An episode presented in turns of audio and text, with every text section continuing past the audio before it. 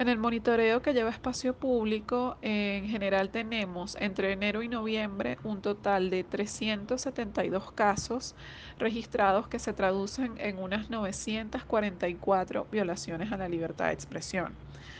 Eh, rápidamente la diferencia metodológica entre casos y violaciones. Los casos eh, eh, se refiere básicamente al hecho o la circunstancia en las que se da la violación.